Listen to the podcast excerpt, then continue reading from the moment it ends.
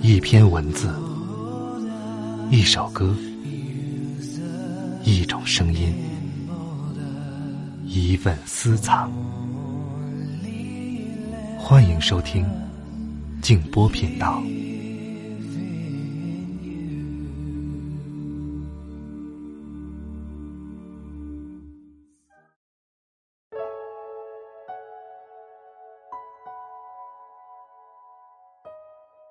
这人呐，即使活到八九十岁，有母亲，便可以多少还有点孩子气。失了慈母，便像花插在瓶子里，虽然还有色有香，却失去了根。有母亲的人，心里是安定的。晚上好，朋友们，我是静波，欢迎来到静波频道。刚才这段话出自老舍先生。今晚继续和大家来分享美国心理学博士苏珊·福沃德的心理学著作《原生家庭如何修补自己的性格缺陷》。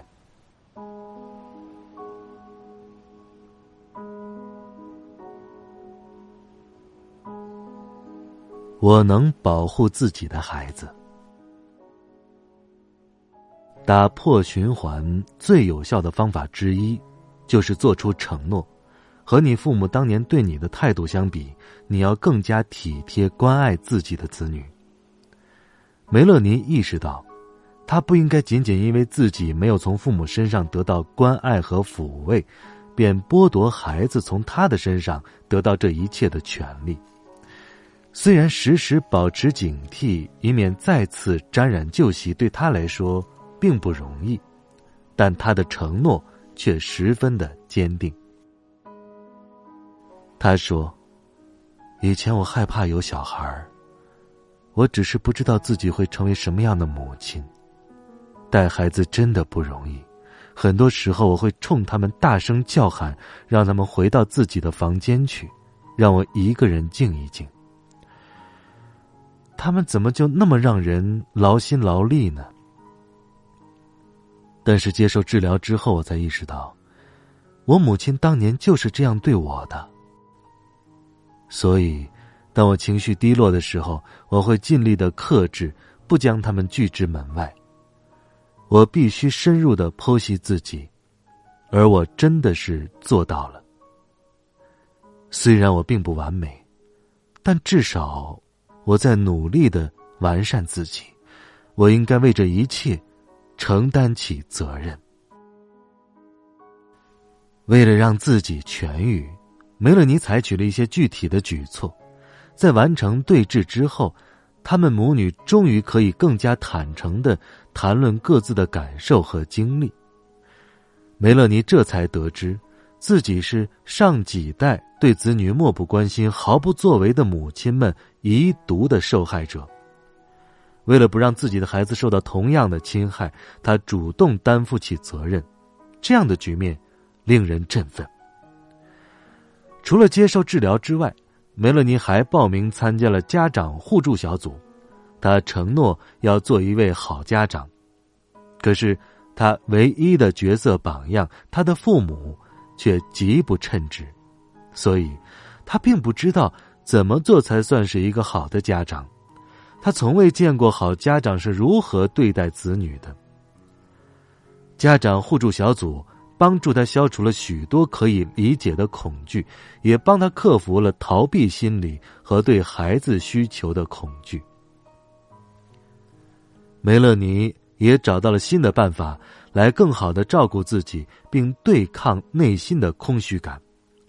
他结交了一些新的朋友，这其中包括家长互助小组的成员，也有我建议他参加的民族舞蹈班上的同学。他正在渐渐的摆脱旧有模式的侵害，不再被际遇坎坷的落魄男人吸引，并且牺牲自己去照顾他们。我发誓，不会和父亲一样。本书是以戈登的案例作为开篇的。这位年幼时曾被父亲用皮带抽打的医生，在接受治疗的六个月之后，已经完全接受了自己曾经是受虐待儿童的事实。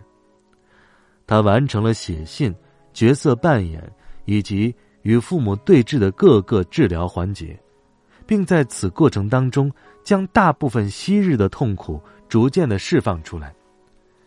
他开始认识到。他是如何在自己的婚姻中延续这一虐待循环的？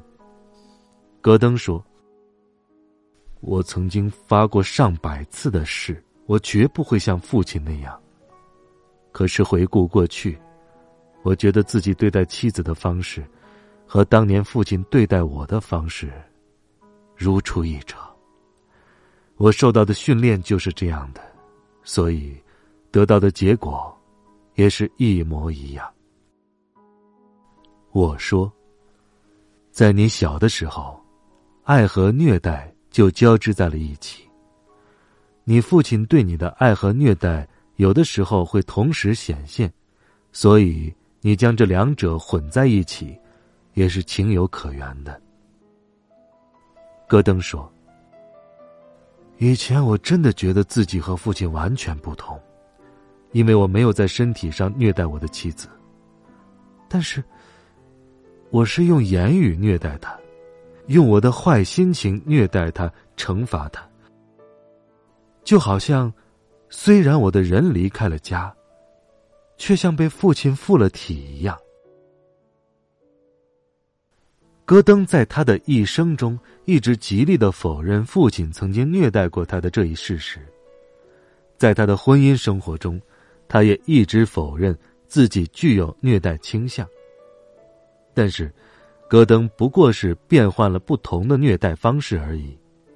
戈登的父亲通过身体上的暴力和痛苦来控制他，而戈登则是通过言语上的暴力和情感上的痛苦来控制他的妻子。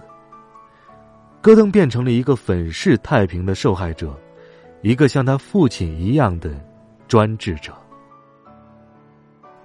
只要戈登拒不承认，在某种程度上，自己是在重复父亲的虐待行为，他就意识不到自己其实还有另一种选择。如果他觉察不到这种恶性循环的存在，就无法下决心去打破它。直到妻子离他而去，戈登才不得不面对现实。戈登是幸运的，他的辛勤努力终于获得了回报。妻子看他做出了改变，最近同意试着和他和解。戈登不再恐吓和贬损妻子，他学会了从根源上平息自己的愤怒，而不是把它转嫁到妻子的身上。他现在可以坦诚的和妻子谈论自己的恐惧以及遭受虐待的童年，那么这一循环已经被。打破了。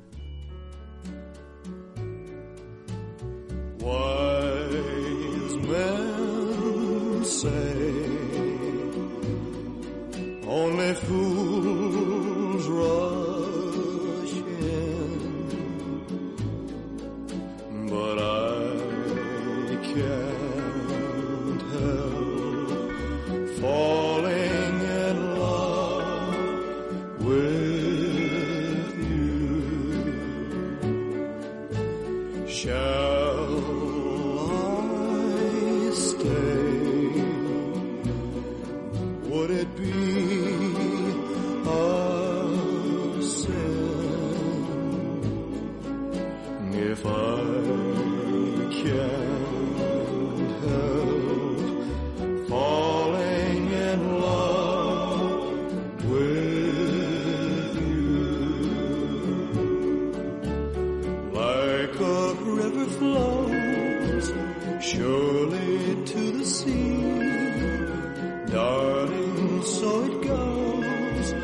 Some things are meant to